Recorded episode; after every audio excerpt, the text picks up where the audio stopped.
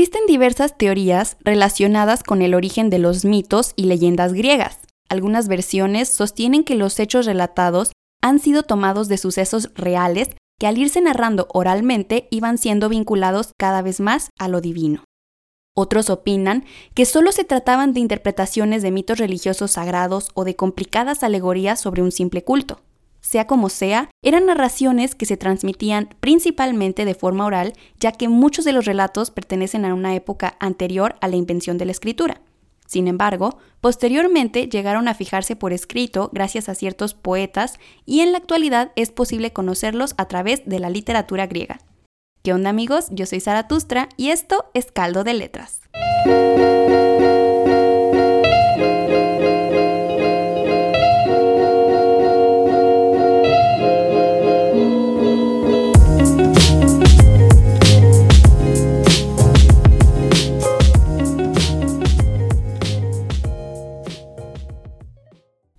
Aquí una semanita más y estoy súper contenta porque justamente el pasado 16 de septiembre cumplimos dos meses de estar en contacto con la tía Zaratustra y sus clases semanales.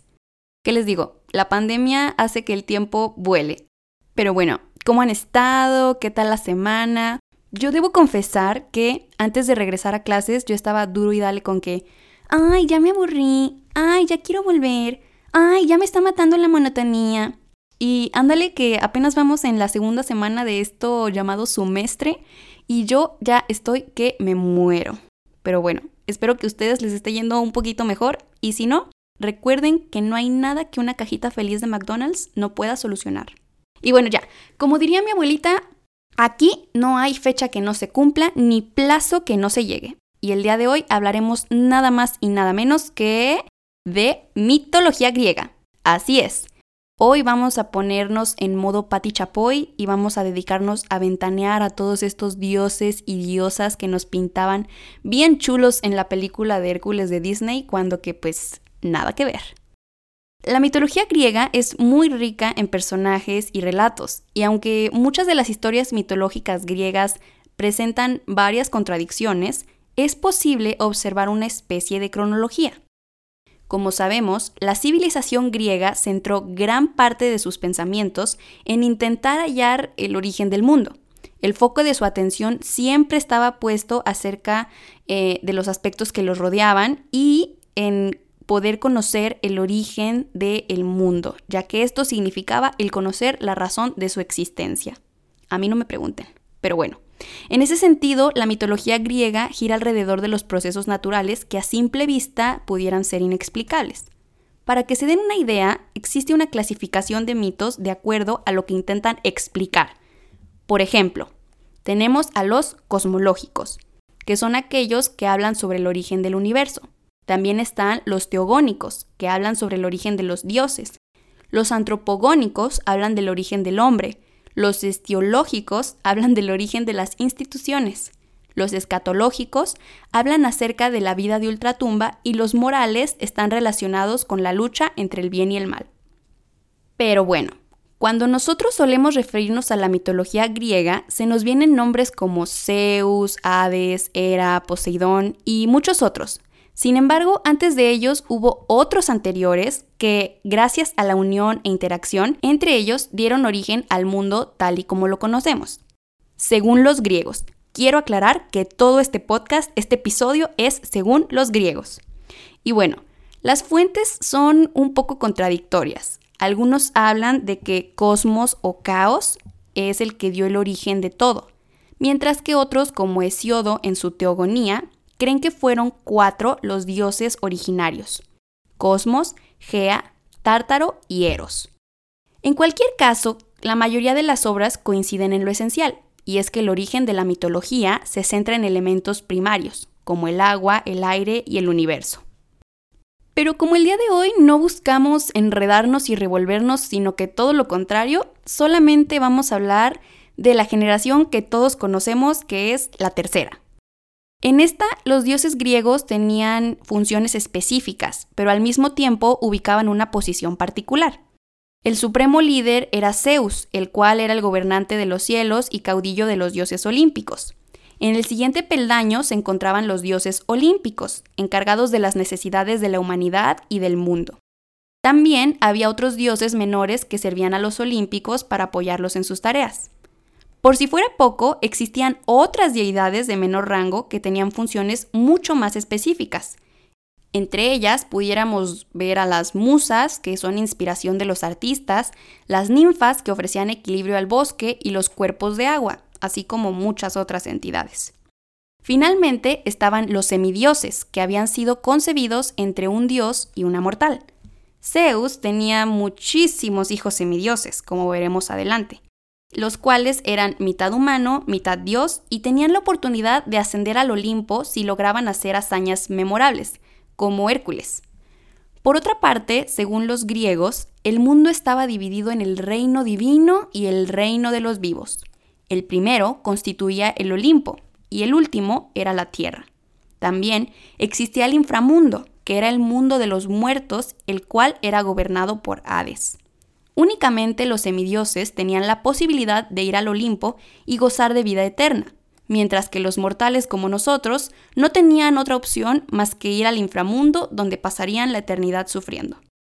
Y bueno, ahora sí, empecemos a explicar la confusa y difusa línea del tiempo.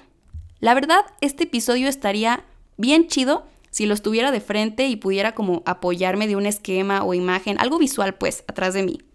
Sin embargo, intentaré hacer mi mejor esfuerzo y les dejaré en mis redes sociales un pequeño esquema para que puedan más o menos captar lo que su tía intenta explicar. Bueno, todos aquí conocemos a Zeus, dios del cielo y rey de los dioses, y pensamos que casi casi él es el creador de todo. Sin embargo, él fue uno de los seis hijos que tuvieron Cronos y Rea. La historia está medio descabellada y como ya les dije hay muchísimas vertientes. Sin embargo, se piensa que Cronos intentó matar a su hijo Zeus para que nadie le quitara el trono. Sin embargo, su mamá Rea lo ocultó en una cueva hasta que el bebé Zeus dejó de ser bebé Zeus y pudo matar a su papá y obtener el trono. Y pues así, después de esto, él entró en el puesto mayor dentro de la jerarquía de los dioses y gobernó todo el Olimpo junto con sus hermanas Estia, diosa del hogar y la lumbre, Hera, diosa del matrimonio, Demeter, diosa de la agricultura, y sus dos hermanos Hades, dios de los muertos, y Poseidón, dios del mar. Y si pusieron poquita atención, quizá ustedes estén, ¿qué? ¿Zeus y Hera son hermanos? Miren, yo no hice las reglas. Lo único que sé es que ambos se unieron en un matrimonio toxiquísimo, lleno de engaños y venganzas que... ¿Para qué les cuento? No se crean. Obviamente sí les voy a contar. Bueno, Zeus se casó con Hera y tuvieron... A ver, eh, espérenme, aquí tengo mi mapa. Ah, sí. Tuvieron a Ares, dios de la guerra, Eve, diosa de la juventud, y Hefesto, dios del fuego. Así es, únicamente tres pequeños. Sin embargo, el Zeus todas mías tuvo distintos amoríos tanto con mortales como con ninfas e incluso con diosas, lo cual hizo que tuviera tantos hijos dioses como hijos semidioses. Entre los más conocidos están Artemisa, diosa de los animales salvajes y la virginidad, y Apolo, dios del sol, los cuales son hermanos y los tuvo con Leto, Hermes, dios del comercio, el cual lo tuvo con Maya, Heracles o Hércules como lo conocemos nosotros, el cual lo tuvo con Maya, y Dionisio, del que hablamos hace como dos capítulos, que es dios del vino y la fertilidad, que lo tuvo con Semel. Ah, y Perseo, que lo tuvo con Danae. También tuvo muchos otros, pero estos son como los más rescatables. Y vaya, yo la verdad no quisiera estar en las fiestas de Navidad de esa familia, pero bueno, ya que. Después de ahí se hizo todo un caos en el árbol genealógico, en el cual creo que será mucho más sencillo apreciar en la foto, porque la verdad pareciera que los dioses se inspiraron en Monterrey para casarse y así. Y obviamente con tantos personajes y tantos amoríos fallidos, pues se fueron dando distintas historias, mitos, leyendas, enredos. Y con tanto material, pues obviamente salieron novelas, obras de teatro, pinturas, esculturas, poemas, canciones e incluso al día de hoy siguen saliendo películas y un sinfín de cosas que hacen referencia a todos los amoríos que tuvo Zeus, todo este revoltijo que se creó. Algunos estudiosos incluso afirman que llegaron a ver hasta 30.000 divinidades en total. Háganme el favor. O sea, yo no entiendo cómo es que le hacían para memorizarse todos los nombres de los dioses y aparte la cosa de la cual eran, o sea, dios de fulano de tal, dios de esto, dios... No, yo no hubiera podido existir ahí. Y aparte, agríguenle los mentados héroes griegos, las musas, las criaturas mitológicas, que aunque pues no eran dioses, ocupaban gran parte del escenario. Y no, hombre, la verdad es que yo me quedo cortísimísima con el capítulo de hoy. Pero veámoslo como que quiero dejarlos súper llenos de dudas para que puedan investigar, lean y resuelvan todas sus curiosidades que tienen. Y bueno, obviamente, si me aviento aquí un relato como Prometeo encadenado o los trabajos y los días de Siodo, esto se va a alargar muchísimo y se va a poner muy complicado. Así que mejor preferí resumirles, reseñarles, recontarles, representarles o como quieran decir, tres mitos, relatos, leyendas griegas y dónde pueden encontrarlos. Así que vamos para allá. Número 1. Obviamente tenía que hablar de la teogonía que ya les mencioné antes. La teogonía es una obra poética escrita por Hesiodo, la cual contiene una de las más antiguas versiones del origen del cosmos y del linaje de los dioses de la mitología griega. Por lo que básicamente todo lo que les acabo de contar lo podemos encontrar referenciado ahí. La teogonía cuenta la historia, capacidades y relaciones que ocurrieron entre los dioses desde la primera generación, por lo que vendría a ser como una Biblia pero de la mitología griega, si quisiéramos verlo así. Está escrita como poema, por lo que a mi parecer es un poquito compleja de entender. Sin embargo, si quieren aventurarse y conocer más acerca de la mitología griega, pueden darle una ojeada al PDF que se encuentra gratis de manera online. Número 2. El mito de Hades y Perséfone. Como buena tía que le gusta ver TikToks, hace poquito vi que estaba muy de moda esto de maquillarse como Perséfone y según eso contar la historia, pero la verdad estaba muy alejada de lo que realmente es el mito, así que hoy vine a desmentirlo. Bueno, recordemos que Hades era hermano de Zeus y Perséfone era hija de Zeus y Demeter, por lo que como quien dice, Perséfone era la sobrina de Hades.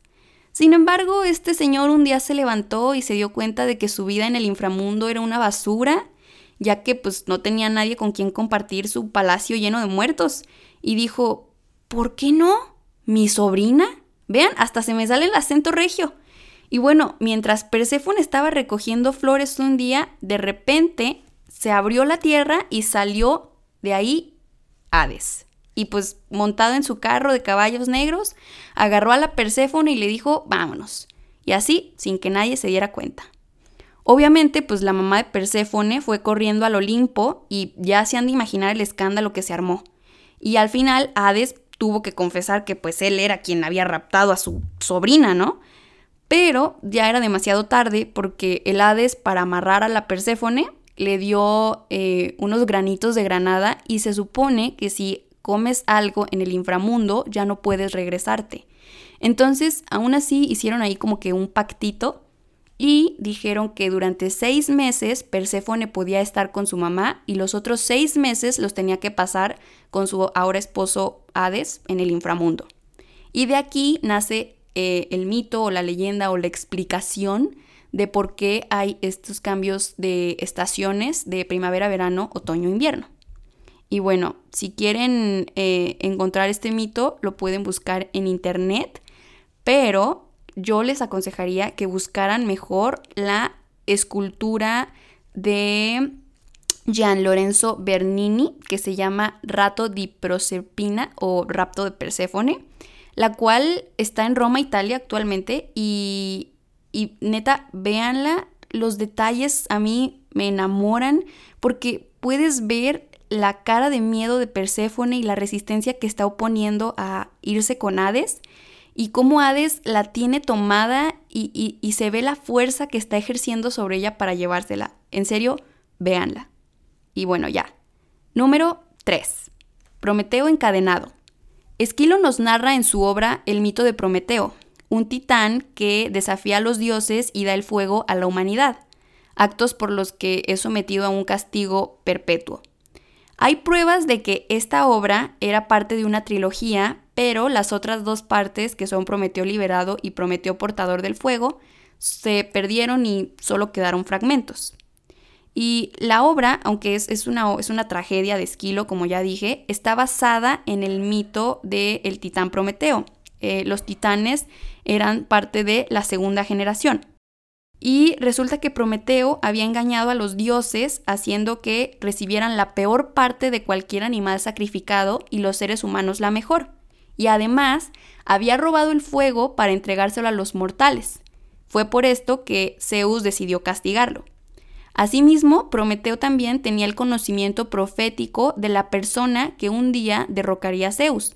Y acuérdense que de por sí Zeus traía como un traumita con su papá y esto de destronar y ser destronado, entonces él quería que Prometeo le contara cuál era esa profecía y Prometeo se negaba a contarla.